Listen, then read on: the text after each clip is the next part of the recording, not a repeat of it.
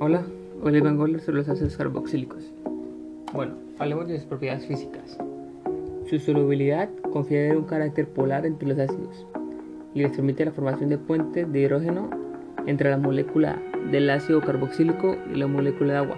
¿Qué podemos deducir de esto? Que son solubles en agua. La presencia de dos átomos de oxígeno en el grupo carboxilo hace posible que las dos moléculas de un ácido se unan entre sí por un puente de hidrógeno doble. Hablemos de su punto de ebullición.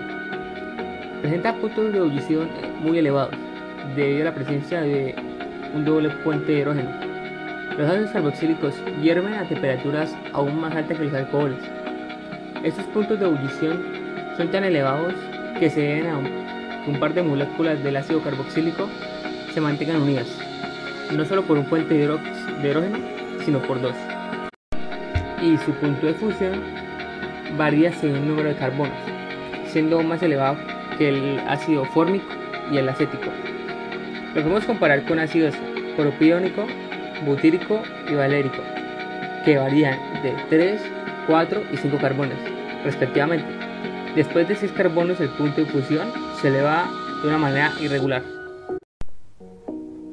Esto se debe al aumento del número de átomos de carbono interfiriendo en la asociación entre las moléculas. Muchas gracias.